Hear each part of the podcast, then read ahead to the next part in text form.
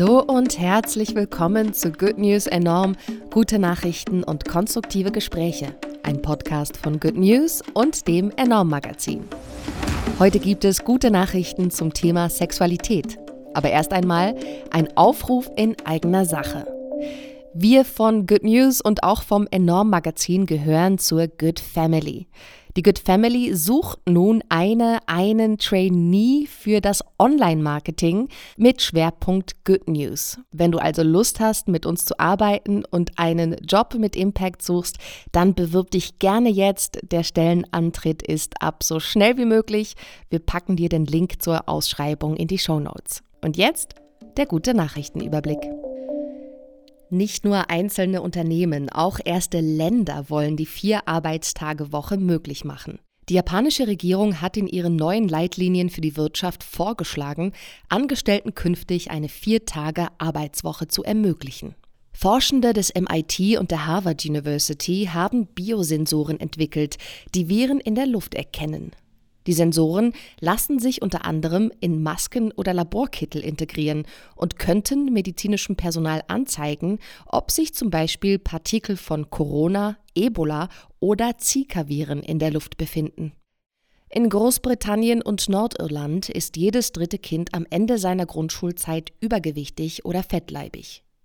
2019 warb noch jeder zweite TV-Spot für Junkfood. Die britische Regierung will deshalb Kinder nun besser schützen und verbietet die Ausstrahlung von TV-Werbung für Lebensmittel mit hohem Fett, Salz oder Zuckergehalt vor 21 Uhr.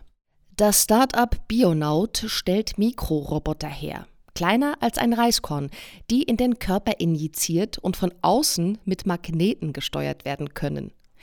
Medikamente können so zielgenau verabreicht werden und wirken dort, wo sie tatsächlich gebraucht werden.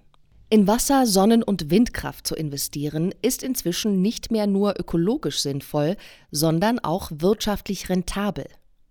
Nach den hohen Anfangskosten zahlen sich erneuerbare Energien, im Gegensatz zu fossiler Energie, nach einer gewissen Laufzeit deutlich mehr aus. Hallo, mein Name ist Bianca, ich bin Redakteurin bei Good News und ich freue mich, dass wir heute über gute Nachrichten und Entwicklungen zum Thema Sex sprechen über feministische Pornos einerseits und über Verhütung. Ja, hi, mein Name ist Astrid, ich bin Redakteurin beim Enorm Magazin und ich fange gleich mal an mit der guten Nachricht zum Thema feministische Pornos. Und zwar haben Pornos, aber auch eben feministische Pornos während der Pandemie einen krassen Boom erlebt. Und der Artikel, den ich da geschrieben habe zu dem Thema, der ist Teil vom Enorm Magazin, von unserem aktuellen Schwerpunkt. Da geht es um Kunst und Kultur, wie sie sich während der Corona-Krise verändert hat und auch teilweise ja sich neu erfunden hat und wie wir in dieser Zeit auch Hoffnung bekommen haben und ja von Kunst und von Kultur, von dem Bereich. Und das Heft dazu erscheint eben jetzt am 2. Juli, also ihr könnt euch das kaufen, wir packen die Links dazu in die Show Notes. Jedenfalls passt der Artikel zu feministischen Pornos da rein, weil natürlich Pornografie auch in gewisser Weise Kunst ist oder vor allem manche Filme sehr, sehr künstlerisch sind, sehr ästhetisch gefilmt sind und ja, das Ganze habe ich mir eben angeschaut, habe dazu mit einer Regisseurin und Produzentin gesprochen, Paulita Pappel, die aber tatsächlich gar nicht so gerne von Kunst spricht, wenn sie über ihre Arbeit redet, sondern von Sexarbeit, weil sie sich eben mit dieser Branche, also mit SexarbeiterInnen, solidarisieren möchte. Ähm, und Paulita Pappel, die performt auch selbst in Pornos und hat eben eine Plattform gegründet, Lustery. Und wie sie sagt, ist es das perfekte Pandemiemodell, weil dort sich Paare selbst beim Sex filmen und dann natürlich auch während der Corona-Krise, trotz aller Beschränkungen, war das ja immer möglich. Ähm, wenn Menschen sowieso Sex miteinander haben, dann konnten die sich auch weiterhin filmen und neue Filme eben produzieren. Genau, und bei Lustery hat man dann eben so einen Zuwachs von 60 Prozent gesehen. Also einerseits Bewerbungen, es haben sich immer mehr Menschen beworben seit März 2020, aber auch die NutzerInnen, also das sind so 700.000 heute. Und die Zahl ist auch um 60 Prozent gewachsen seit dem Beginn der Pandemie eben. Und das Ganze habe ich dann auch nochmal nachgefragt bei anderen ProduzentInnen im feministischen Pornobereich und das haben mir auch mehr, weitere Menschen bestätigt, zum Beispiel Erika Last, also die ist eine der bekanntesten ProduzentInnen von feministischen Pornos und die meinte, dass seit der Pandemie so 50 Prozent mehr Menschen ihre Plattformen, ihre Streaming-Angebote abonniert haben zum Beispiel. Und ähm, es gibt noch eine neue Plattform, Cheeks, die auch gerade gegründet wurde, während oder eigentlich kurz vor der Pandemie, März, äh, im Februar 2020. Und die haben auch schon mittlerweile sechsstellige NutzerInnenzahlen, meinten sie. Ja, und woran liegt es? Also man kann natürlich irgendwie sagen, es liegt auch ein bisschen auf der Hand. Menschen haben wahrscheinlich mehr Zeit gehabt. Vielleicht war vielen Leuten auch langweilig und äh, man hatte weniger andere sexuelle Begegnungen wahrscheinlich. Und eine Pornowissenschaftlerin, Madita Oeming, meinte, ähm, so ein Zitat von ihr, Essen und Masturbation sind zwei zentrale Quellen von Glückseligkeit, die uns auch der Lockdown nicht nehmen kann. Ich fand das ganz schön. ich fand das irgendwie ganz nett auf den Punkt gebracht. Ähm, ja, aber trotzdem ist es krass ja eigentlich, dass es irgendwie absehbar ist oder man sieht, dass Pornos irgendwie boomen, auch feministische Pornos eben. Und trotzdem ist das Ganze noch ein ziemliches Tabuthema. Und das möchte eben Paulita Pappel ändern, also die Produzentin. Sie hat ähm, ein bisschen so ein Problem, meinte sie, mit dem Label feministisch und ethisch, weil sie sagt, dass das ja eigentlich dann bedeutet, dass der Rest der Branche nicht feministisch oder nicht ethisch ist und alle anderen Frauen oder Menschen, die in der Mainstream-Industrie arbeiten, irgendwie ausgebeutet und nicht selbstbestimmt sind. Und sie sagt halt, dass es ein bisschen problematisch ist, weil man dann immer so ein bisschen dieses Bild reproduziert, Frauen sind Opfer, haben keine Lust und weibliche Sexualität wird so, ja, in einer gewissen Weise so in einer komischen Art dargestellt eigentlich, die mittlerweile ja überholt ist, dieses Narrativ sozusagen. So sieht sie das auf jeden Fall. Und ähm, ja, das Ganze ist halt auch wirklich, es reicht weit zurück, dieser Streit um Pornografie in der feministischen ähm, Debatte. Es gibt die sogenannten feministischen Pornokriege, die ihren Höhepunkt in den 1980er Jahren in den USA hatten. Und damals gab es eben auf der einen Seite Feministinnen, die meinten, Pornos sind immer irgendwie kommerzialisierte Vergewaltigung und zu verurteilen, sie sind Teil und Ausdruck des Patriarchats. Und auf der anderen Seite standen eben ähm, sexpositive Feministinnen und eben die Bewegung rund um feministische Pornos. Ja, was meine ich jetzt eigentlich, wenn ich die ganze Zeit vom feministischen Porno spreche? Also da gibt es natürlich verschiedene Definitionen. Und Im Grunde gibt es dann, ja, ein paar Kriterien kann man schon wahrscheinlich sagen, auf die sich viele einigen würden, dass in, in solchen Pornos eben weibliche Lust dargestellt wird und auch Einvernehmlichkeit, das ist ganz wichtig, dass es faire Arbeitsbedingungen gibt für SexarbeiterInnen und dass eben auch Frauen an Produktion, Drehbuch und Regie beteiligt werden sollen und halt Identitäten und Sexpraktiken sehr divers sind, die da dargestellt werden. Paulita Pappel hat mir auch noch erklärt, dass sie eben ganz großen Wert darauf legt, den Sex zu kontextualisieren, also nicht so anonym darzustellen, dass eben ihre DarstellerInnen nicht einfach nur ein Stück Fleisch sind, sondern eben Menschen, die Lust auf Sex haben, also dass sie das auch zeigen möchte. Da gibt es dann so zum Beispiel eine Reihe, die sie hat, wo intime Interviews, also auch persönliche Details oder Intimitäten zu Sex und so, sexuellen Vorlieben, dass die eben zusammengeschnitten werden mit Szenen. Und zwar Szenen von Gangbangs, weil, das hatte ich ja noch gar nicht erwähnt, sie macht nämlich feministische Gangbangs mit ihrer neuen Produktionsfirma. Genau, und die nennt sich Hardwerk, die gibt es seit äh, Herbst 2019. Ja, sie sagt eben auch, es ist auch eine ihrer Forderungen, wo sie sagt, ja, keine Sexualpraktik darf abgewertet werden, eben auch Gangbangs nicht. Und niemand soll sich für irgendwas schämen müssen, oder weil das Ganze ja dann dazu führt, wenn man sich schämt, dann mag man vielleicht nicht mehr drüber reden, so offen, nicht mehr kommunizieren. Und Kommunikation ist ja die Basis von Konsens. Und Konsens ist super wichtig, um irgendwie Sexualität auszuleben auf eine gute Art sozusagen. Genau, und ähm, das Ganze sagt auch die Pornowissenschaftlerin Matita Oeming, die sieht auch Gangbangs als eine total, ähm, also eine Praxis, die überhaupt keinen Fall abnormal ist. Und wenn das Ganze einvernehmlich passiert, auf jeden Fall total in Ordnung. Und das ist halt irgendwie auch noch ganz oft im, im Mainstream, dass man Sexpraktiken irgendwie abwertet und Frauen dann darin als Opfer sieht und darstellt, was halt einfach nicht stimmt so. Genau, ja, also irgendwie total spannendes und, und umfassendes Thema. Und ich habe dann auch noch ein bisschen mit ähm, Paulita Pappel zu den Arbeitsbedingungen gesprochen, weil das ja auch eine große Forderung ist von feministischen Pornos, dass es da fair, fair sein muss am Set. Und bei ihr ist es wohl so, dass ähm, DarstellerInnen irgendwie, also wirklich immer ihre Grenzen auch sagen müssen und kommunizieren dürfen und ihre Wünsche äußern können, nicht nur vor dem Dreh, sondern auch währenddessen. Ja, und, und eine andere Sache, die noch wichtig ist, ist, dass es viel um Transparenz geht. Also, dass bei Lustry zum Beispiel, das ist hinter einer Paywall, also man muss Mitglied sein, um die Sachen sehen zu können. Aber äh, es ist ganz oft so, und es ist in der ganzen Branche so, dass Sachen natürlich geklaut werden. Also Videos dann am Ende doch auf anderen Plattformen landen, Pornhub und sonst was.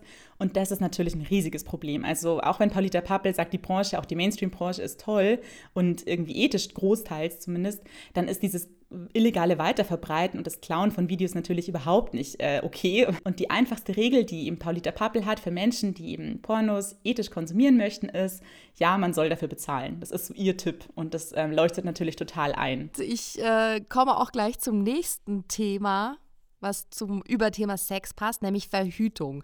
Da ist es ja jetzt so, 60 Jahre nach dem Einführen der Anti-Baby-Pille in Deutschland gibt es eigentlich immer noch keine, nicht nur eigentlich, sondern es gibt keine Alternative Verhütungsmethode für den Mann, außer natürlich das Kondom, ja. Aber neben dem Kondom gibt es einfach nichts, wofür sich zum Beispiel ein Mann ganz persönlich entscheiden könnte. Das ist einerseits natürlich für Männer auch nicht so cool, vielleicht möchten die ja auch mal eine andere Verhütungsmethode wählen und auf der anderen Seite ist es natürlich auch einfach für die Frauen nicht cool, weil die meisten Verhütungsmethoden oder, oder die Entscheidung dafür tragen halt meistens Frauen alleine.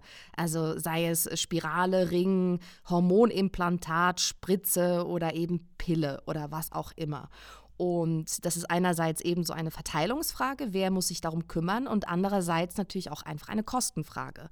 Also Verhütungsmittel kosten und wenn man das jetzt vielleicht nicht äh, ja, in einer Zweierbeziehung nur lebt oder so. Ich stelle mir das äh, schwierig vor, da mit jedem abzurechnen, wer jetzt welches Verhütungsmittel bezahlt hat, so. Aber ich meine, da summiert sich ja irgendwie was übers Leben hinweg und die Krankenkassen übernehmen, glaube ich, soweit ich weiß, bis 22 die Kosten für die Pille, für die Frau. Aber darüber zahlt man es halt dann selber.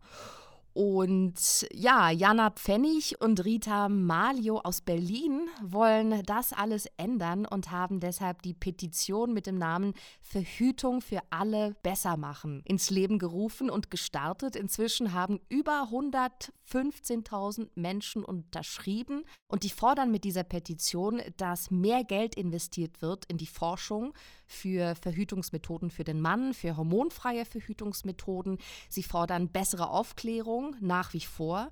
Sie verlangen Zugang zu, zu dem Wissen und auch zu den Mitteln, wenn man verhüten möchte und eben auch eine Kostenübernahme der Verhütungsmittel für alle. Ach ja, übrigens hatte ich auch mal über eine Petition geschrieben zu dem Thema im weitesten Sinne. Und zwar vergangenes Jahr beim Enorm-Magazin zu einer Petition aus Großbritannien, wo es auch darum ging, dass man die Zulassung oder beziehungsweise die Forschung auf jeden Fall zu einer Pille aus Indien in Europa auch fordert. Also das sind zwei junge Frauen gewesen, die sich dafür einsetzen, dass eine hormonfreie Verhütungspille aus Indien auch in europäischen Ländern zugelassen werden soll.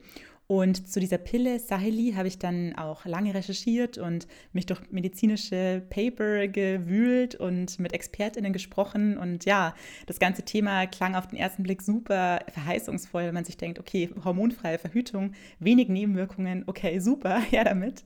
Aber so einfach und so klar war das dann alles doch nicht. Ähm, ja, auf jeden Fall sehr interessantes Thema. Und ich habe dazu, ja, den Link packe ich euch in die Show Notes, könnt ihr gerne nachlesen. Aber ja, da wurde mir auch wieder klar, wie komplex es alles ist und wie viel Geld auch Zulassungen kosten und Forschung und dass es halt irgendwie investiert werden muss und dass es auch ähm, ja, wichtig ist, dass wir dann natürlich weiter forschen zu dem Thema.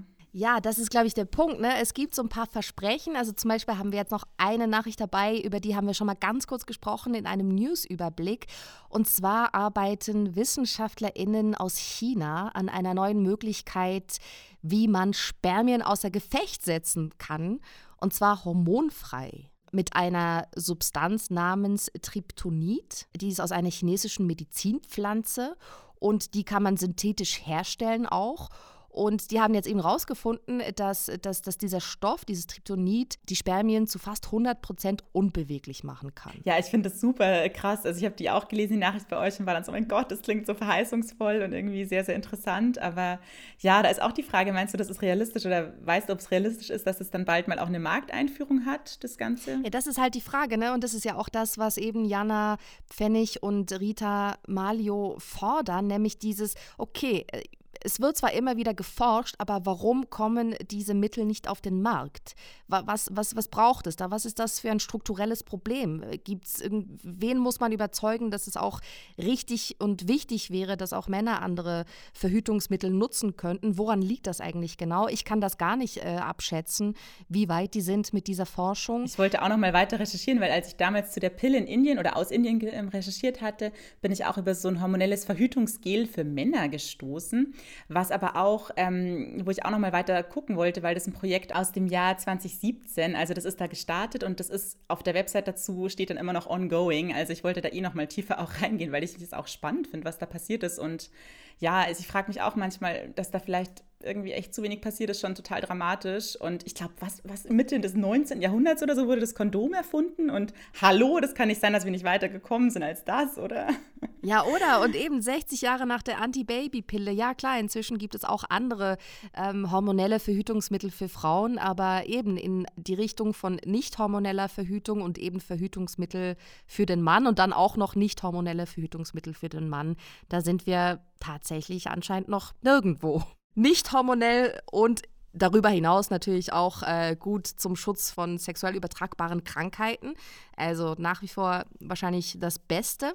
Kleiner Nachtrag aus dem Schnitt. Ich spreche hier natürlich vom guten alten Kondom. Ich habe das Wort nicht gesagt, aber das ist, worüber ich spreche.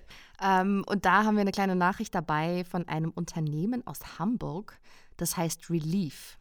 Und der Gründer, Bennett Müllem, hat sich vor ein paar Jahren, kurz vor seinen Flitterwochen, gedacht, okay, also junge Menschen interessieren sich anscheinend für zwei Themen, Sex und Klimaschutz. Und er hat dann diese zwei Themen irgendwie zusammengedacht und hat sich äh, überlegt, dass er Kondome herstellen will, die einerseits vegan sind, andererseits fair produziert werden und die mit jedem Verkauf, ja, also nicht, dass die Kondome dann einen Baum pflanzen, aber mit jedem Verkauf eines Kondoms wird dann ein Baum gepflanzt. So, und zwar haben die sich zusammengetan mit dem Aufforstungspartner Eden Reforestation Projects aus Kalifornien. Die machen das schon sehr, sehr lange, also diese Eden Reforestation Projects. Und die Idee ist, dass Relief mit dem Verkauf der Kondome 184.000 Bäume pflanzen will, und zwar ganz konkret in Madagaskar und Mosambik, weil da ein Großteil des ursprünglichen Waldes abgeholzt worden ist und die wollen den aufforsten. Im Moment verkaufen sie 22.000 Kondome im Monat man muss natürlich dazu sagen, nicht jeder gepflanzte Baum äh, wird überleben. Das ist oft so bei Aufforstungsprojekten. Dennoch ähm, gefällt mir jetzt an Relief eben, dass die auch alles, also alle Angestellten sind fair angestellt. Die Produktionskette ist fair und auch transparent. Zum Beispiel der Kautschuk wird in Thailand äh, von KleinbäuerInnen angebaut und dort zu Latex weiterverarbeitet. Ja, das ist auf jeden Fall eine schöne Nachricht. Auch wenn man natürlich weiterhin hoffen, dass es bald mehr gibt als Kondome, auch wenn sie Bäume pflanzen. Aber immerhin. Ja, vielen Dank, Astrid. Dankeschön, Bianca. Good News enorm. Die besten guten Nachrichten der Woche. Wurde euch präsentiert von der Good Family. Noch mehr gute Nachrichten und konstruktive Hintergrundberichte findet ihr auf goodnews.eu, in der Good News App und auf enorm-magazin.de.